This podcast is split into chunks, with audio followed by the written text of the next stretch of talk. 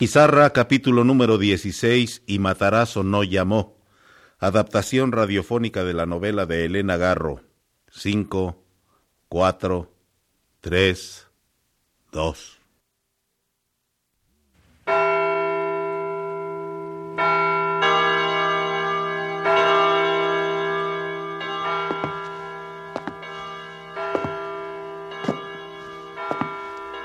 Y Matarazo no llamó.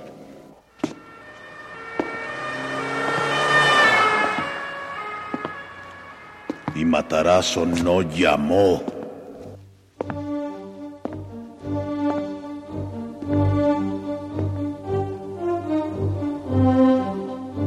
Radio Educación presenta Y Matarazo no llamó.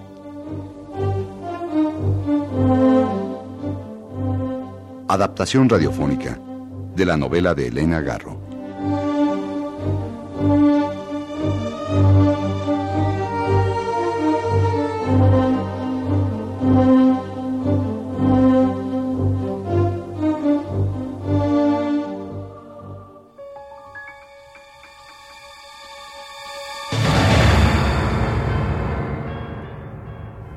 Eugenio Yáñez salió huyendo de su casa cuando los siniestros hombres del carro negro amenazaban con entrar a la fuerza por él. El hombre herido que protegió en su cama acababa de morir. Así es que Eugenio Yáñez tuvo que escapar saltando por una ventana. Se dirigió a la terminal de autobuses y compró un boleto con destino a Torreón. Al obscurecer de aquel domingo, el autobús se detuvo en Torreón. Él era el único pasajero que no llevaba equipaje.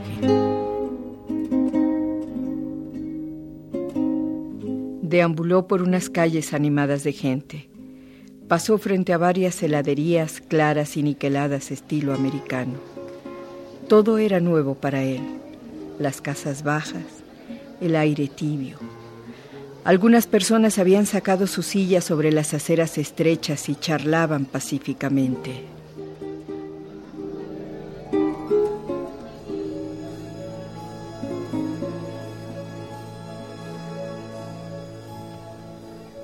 Aquí nadie parece notar mi presencia. No sé por qué tenemos que vivir en la capital. Voy a establecerme aquí, a buscar un trabajo. Mi vida ha sido un error total. Pasé los años frente a un escritorio repleto de papeles.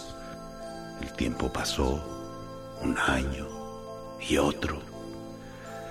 Siempre con la esperanza de un ascenso que no llegó nunca para mí, sino para el último recién llegado a la oficina, el que traía recomendaciones de arriba.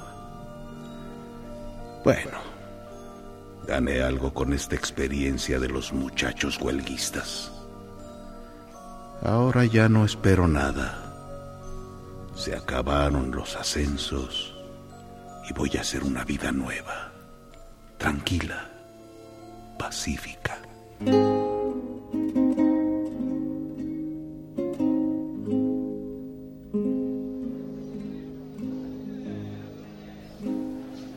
Se cruzaba con la gente grupos de personas que charlaban y reían por en medio de la calle sin miedo a los automóviles, en el apacible silencio de la noche tibia. Llegó a una plaza grande con árboles oscuros. A un lado descubrió un letrero, hotel. Se dirigió a aquel edificio grande con el portón abierto. Detrás del mostrador se encontró con dos señoritas de gesto diligente. Señorita. Sí. ¿Me puede proporcionar un cuarto, por favor? Sí, cómo no, señor. ¿A quién inscribo? A, a Roberto Palma. Ajá. Muy bien. Aquí tiene usted su llave. La 212. Gracias. Tiene un baño muy grande, señor. Oiga, ¿y no trae usted equipaje? No, no. Viene por carga. Ah, ah, está bien, señor. Voy a llamar al botones. Fernando, ¡Fernando! Sí. Conduce al señor a la habitación.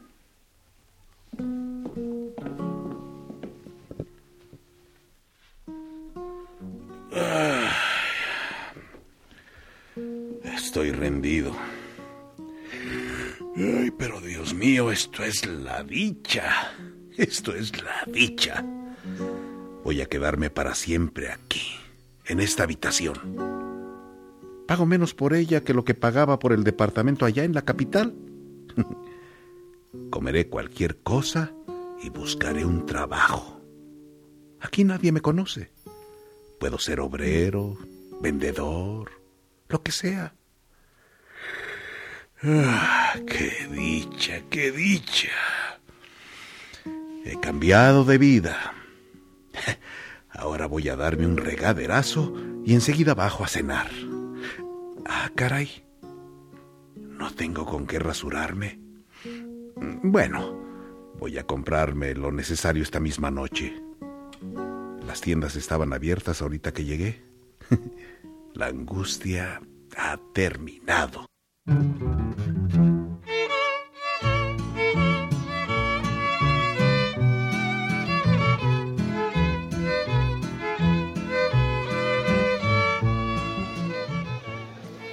Cenó en un restaurante pequeño con muros color de rosa.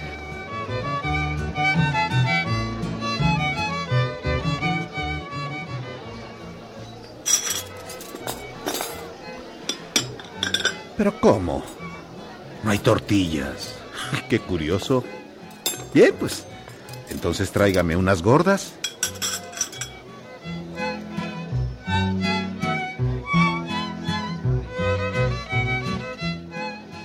Esta aventura es maravillosa. Mm, están sabrosas estas gordas. Se dejan comer muy bien. ¿Por qué no abandoné antes la capital? Esa capital ruidosa, malvada y poblada de gentes agresivas. Aquí toda la gente tiene un rostro apacible. Los que están en aquella mesa, los de acá. El lugar es muy pequeño, pero acogedor.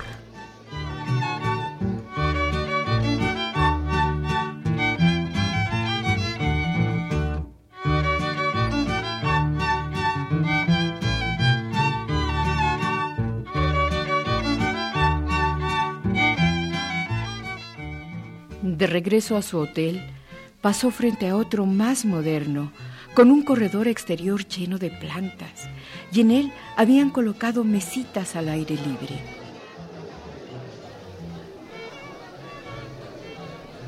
Mm, parece que este hotel está mejor. La gente está feliz tomando su refresco, su helado o un trago. Voy a preguntarle a aquel señor a ver si sabe cuánto cuesta aquí una habitación.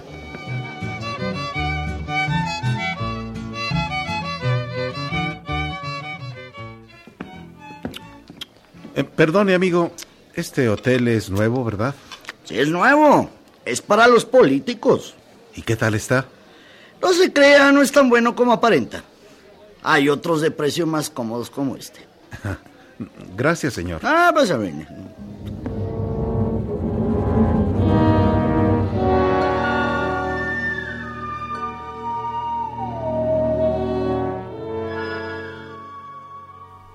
Eugenio Yáñez regresó al cuarto de hotel y se dispuso a dormir apaciblemente. A medianoche despertó sobresaltado. Una pesadilla lo atormentaba. No, no, no. ¿En dónde? ¿En dónde estoy? Oh, estoy en otro mundo. Ay, ¿qué soñaba yo? El herido.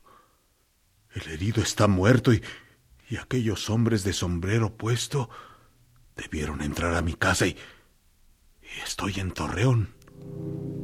Corrió a la ventana. Los árboles de la plaza oscura lo volvieron a la realidad.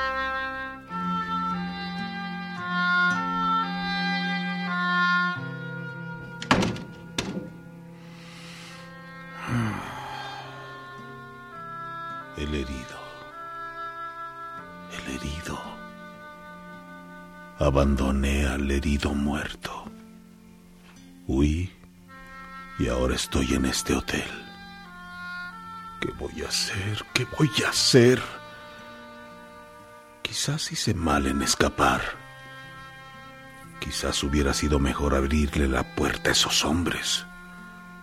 Y, y Matarazo. Y, y Matarazo, ¿por qué no llamó? Puedo preguntarme mil veces lo mismo y nunca encontraré la respuesta. Si al menos me hubiera dado su dirección o su profesión, pero, pero no me dijo nada. ¿Y los muchachos? ¿Qué será de Tito y Pedro? ¿Estarán vivos? ¿También ellos se vinieron al norte? Tal vez, tal vez si los buscara, los encontraría. ¿Dónde andarán? ¿Dónde andarán? Mañana mismo salgo a buscarlos. Me voy a Zacatecas.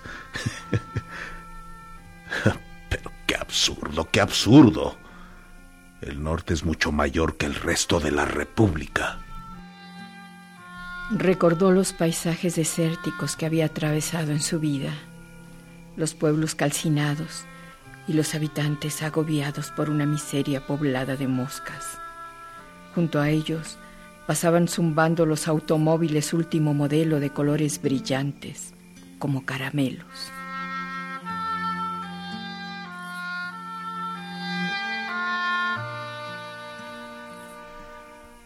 Estoy solo.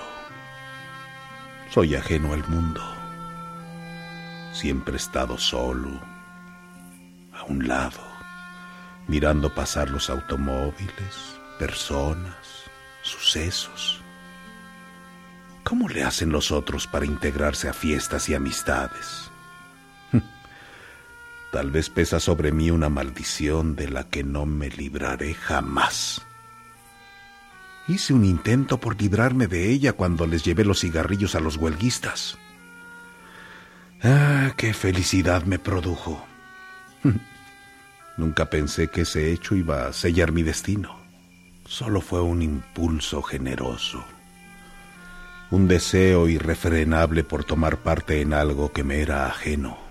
Algo que reúne a millares de personas mucha gente entre la cual yo pudiera confundirme y arrojar lejos de mí esta terrible soledad que me rodea.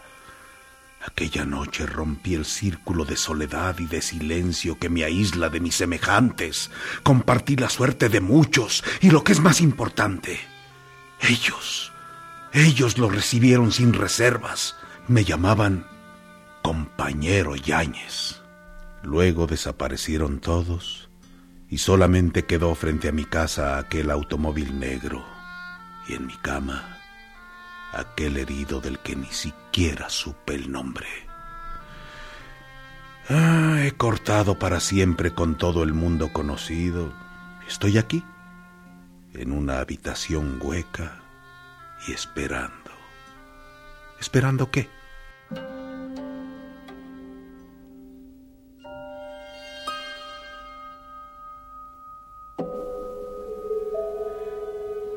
llegar a Torreón, pensé que debía quedarme, buscar un trabajo y olvidar todo.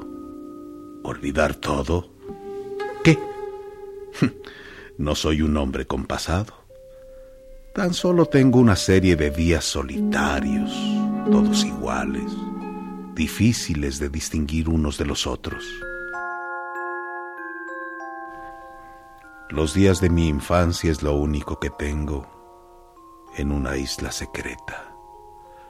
Aquellos días, cuando los olores eran nuevos y las flores continentes perfumados que descubrir.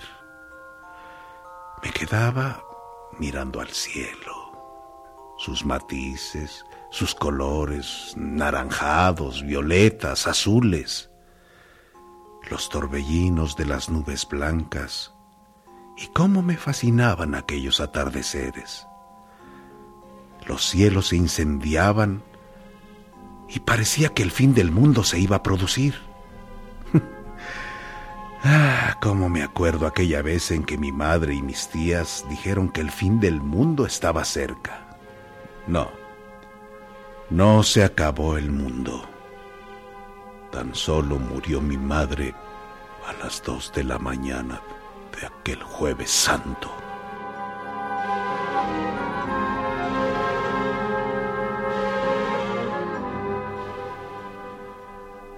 Hermano mayor cayó en un mutismo profundo y ese silencio me produjo todavía más soledad.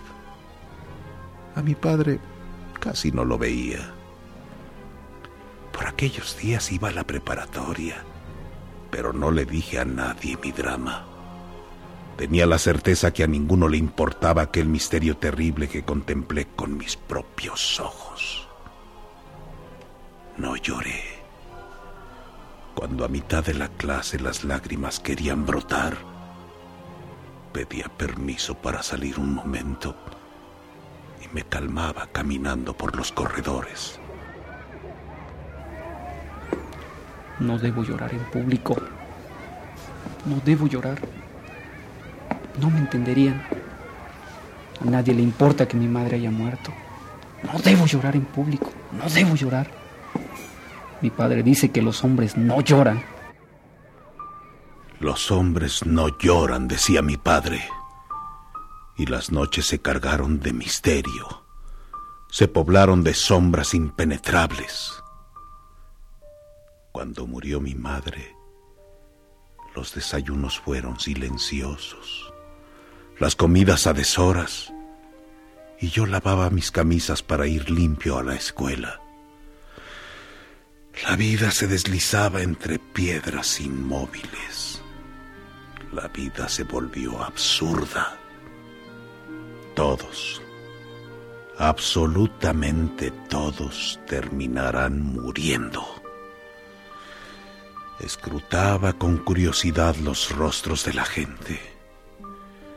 Y la terrible certeza de que todos morirían el día menos pensado me hacía pensar que para qué tantos afanes, para qué correr, precipitarse en hacer una carrera, ganar puestos, dinero, si al final todo termina en un panteón silencioso con sus caminos por donde circulan los vivos para enterrar a los muertos.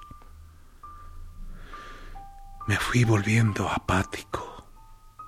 Acepté el divorcio con tranquilidad como acepté también el matrimonio. En realidad, ni el divorcio ni el matrimonio me dejaron huellas perdurables. Pues simplemente una etapa pasajera, gris, de la que casi no tengo memoria ya. No puedo culpar de nada a la que fue mi mujer. Casi he olvidado el color de sus cabellos y me es muy difícil reconstruir su rostro. Cuando decidí casarme, tal vez estaba ya muy cansado. Quizás el mundo había perdido sus colores y las personas no eran sino una multitud que corría a tomar el autobús o, el tranvía, que se daba empellones y se injuriaba para agarrar el primer lugar. ¿Y cuál es el primer lugar en el Panteón Dolores?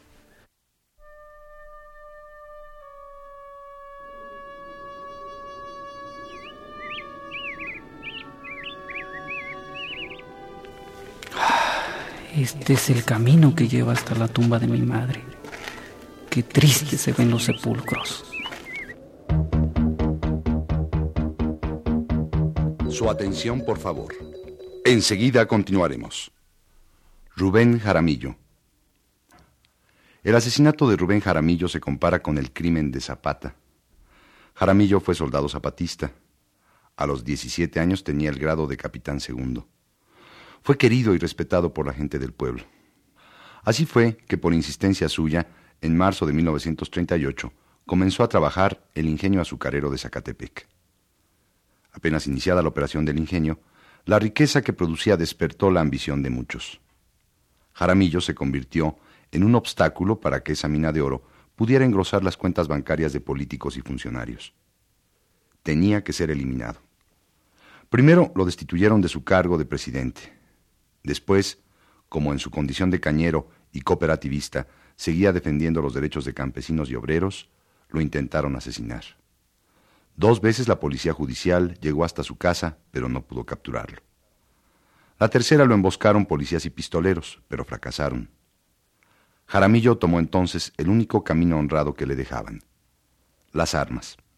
Una tarde de marzo, con 125 hombres a caballo y bien armados, Rubén entró a Tlalquiltenango a todo galope, y fue tan rápido su movimiento que el pueblo no sabía qué era aquello, nos dice Rubén en su autobiografía.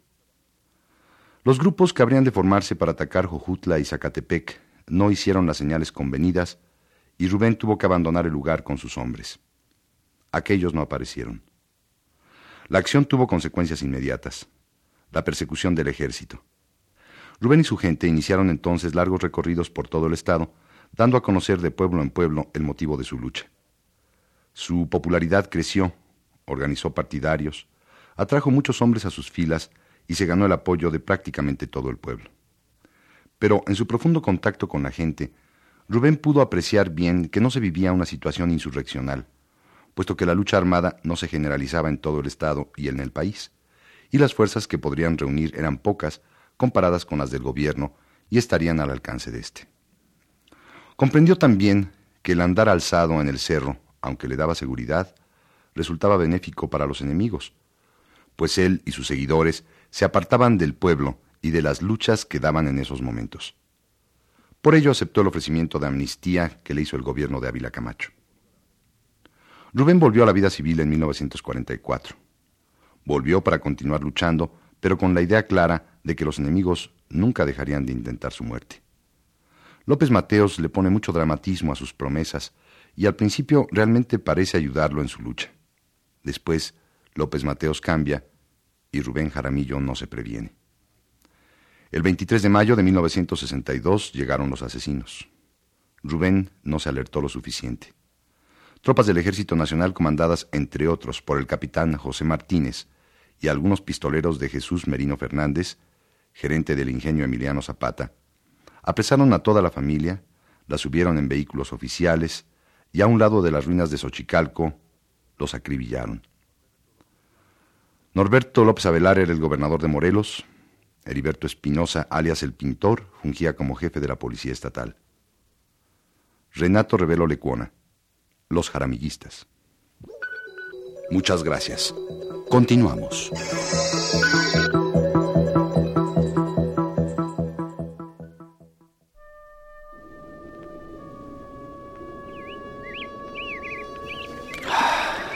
Este es el camino que lleva hasta la tumba de mi madre. Qué triste se ven los sepulcros. Tendrán que esperar hasta el 2 de noviembre para que quiten esas hierbas raquíticas que crecen a sus costados. Ese día todos vienen y ponen flores, pero esa tumba rota es la más triste de todas. Ya ni han de existir sus familiares. Así ha de pasar con la tumba de mi madre. ¿Acaso su losa estará rota y hundida, cubierta por el polvo y con su hermoso nombre apenas visible? Lucía Espejo de Yáñez.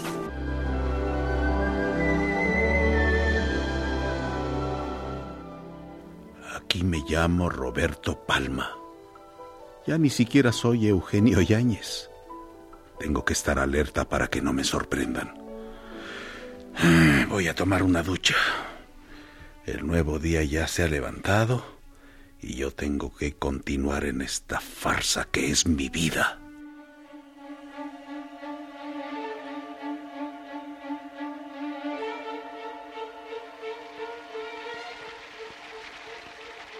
Cuando el agua le cayó sobre la cabeza, un dolor intenso le invadió el cráneo, como si un arillo de hierro lo oprimiera. Iba a gritar y no pudo. Un miedo invisible lo detuvo y lo dejó quieto bajo la regadera. El dolor lo aterró. No supo si era él quien estaba bajo la ducha o el herido que se quedó tendido sobre su cama. La confusión le duró unos instantes, como si hubiera sufrido una alucinación.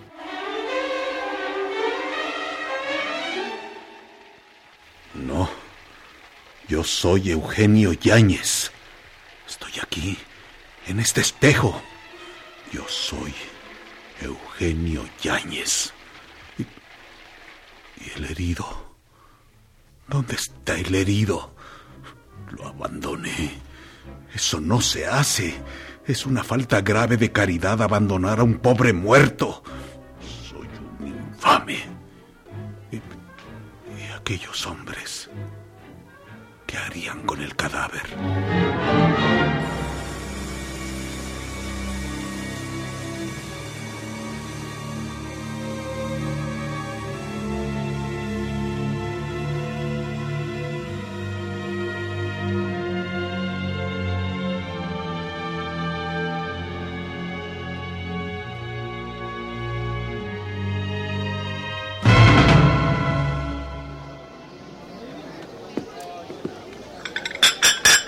Aquella mesa estaré bien.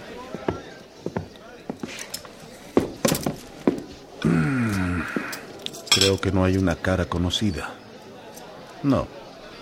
Todos beben su café con leche y leen su periódico. Yo ya no leo los periódicos. Hace mucho tiempo que tomé esa decisión. ¿Para qué? Toda esta gente de una personalidad anodina, con sus trajes claros y sus desayunos de huevos rancheros con pan. Las meseras, vestidas de color chabacano. Ninguna sonríe. La impresión de tranquilidad que percibí anoche se desvanece a la luz del sol.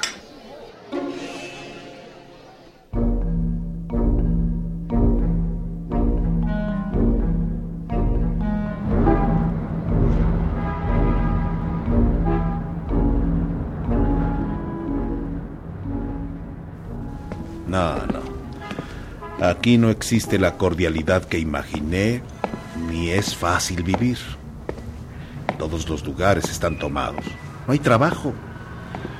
La gente va deprisa y ensimismada en sus propios asuntos. Nadie me ve al pasar.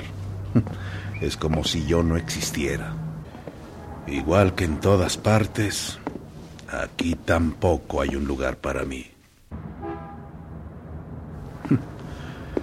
Ni modo que yo detenga a alguien para solicitar un empleo. Eso sería absurdo.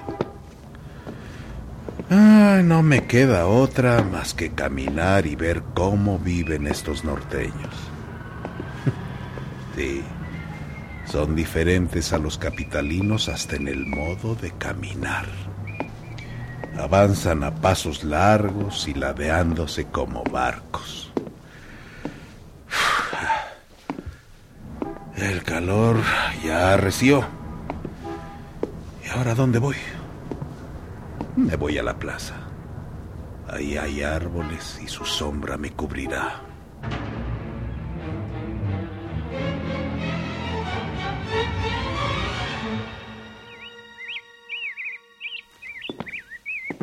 Aquí. Esta banca está buena. Caray. ¿Qué haré cuando se termine mi quincena? Bueno, aquí traigo la chequera. Ah, pero di un nombre falso en el hotel. Así que no me sirve para nada. Bueno, y a fin de cuentas, ¿esta chequera es indispensable? Estoy seguro de que me siguen los pasos. Aunque no, no. Actué con mucha rapidez. Han de pensar que estoy en la Ciudad de México. Como no me traje nada, no creo haber dejado ninguna pista. Pero esta chequera, esta chequera, ¿qué voy a hacer con ella? ¿Tengo que utilizarla? ¿De qué voy a vivir? Carajo, trae mi nombre. Hablarán al banco y sabrán que estoy por aquí. Con razón yo nunca fui amigo de las cuentas de banco. Vivimos en un estado policíaco. ¿Y qué carambas digo en el hotel? ¿Cómo justifico el cambio de nombre? Ah, quieren que me vuelva loco, loco, loco. No, no, no hay escapatoria.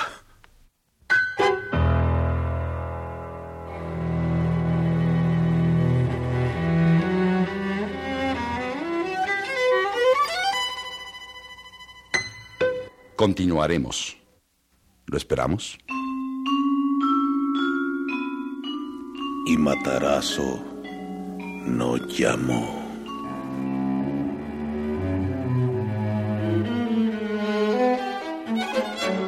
Adaptación radiofónica de la obra de Elena Garro. Actuación de Carlos Pichardo, Graciela Orozco y Federico Engels. También participaron en este programa Oscar Yoldi, Juan Guitrón, Teresa Lagunes y Emilio Evergengi.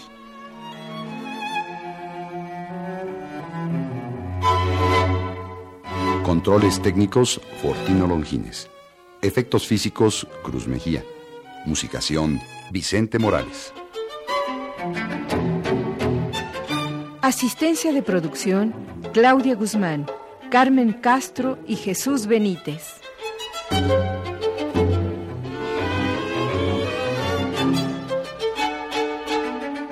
Esta es una producción de Radio Educación a cargo de Edmundo Cepeda.